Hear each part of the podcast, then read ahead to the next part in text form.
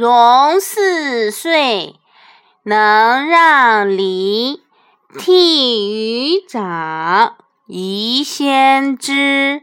首孝悌，次见闻。知某数，识某文。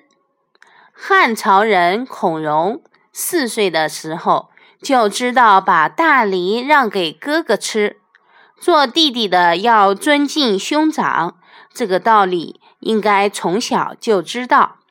一个人首先要孝顺父母，尊敬兄长，其次要扩展自己的知识，丰富自己的见闻。学会计算，懂得文理。薛包尽心侍后母。古时候有个叫薛包的人，在他很小的时候，母亲就去世了，后母对他很不好，他经常挨饿受冻，还时常被打，但他仍对后母非常尊重，经常给后母干活。终于赢得了后母的信任。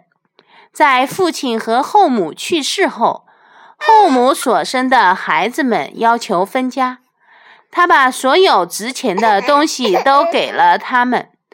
别人笑他傻，他说：“我这才是对父母的孝顺呀。”